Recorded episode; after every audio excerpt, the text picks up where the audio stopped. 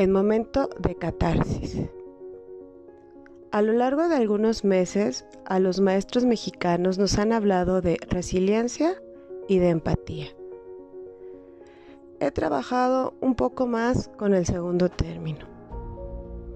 Considero que día a día voy tratando de ser empática con las personas que me rodean en los diferentes contextos de mi vida, reconociendo ante todo que vivimos situaciones diferentes y que estamos en contextos diferentes.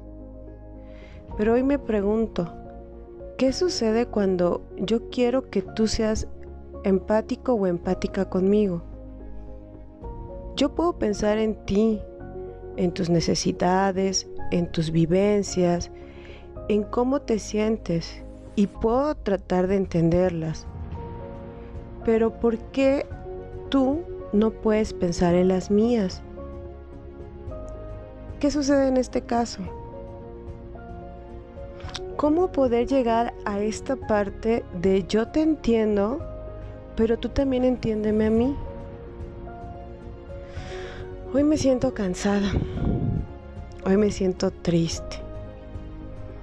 Hoy no entiendo por qué las incongruencias se pueden dar en algunas cosas. Hoy me ha pegado la pandemia de esta forma. Hoy siento que me dio el bajón. A lo mejor tengo que trabajar un poco más en la resiliencia para no sentirme de esta forma. Pero bueno, seguiremos andando en este camino.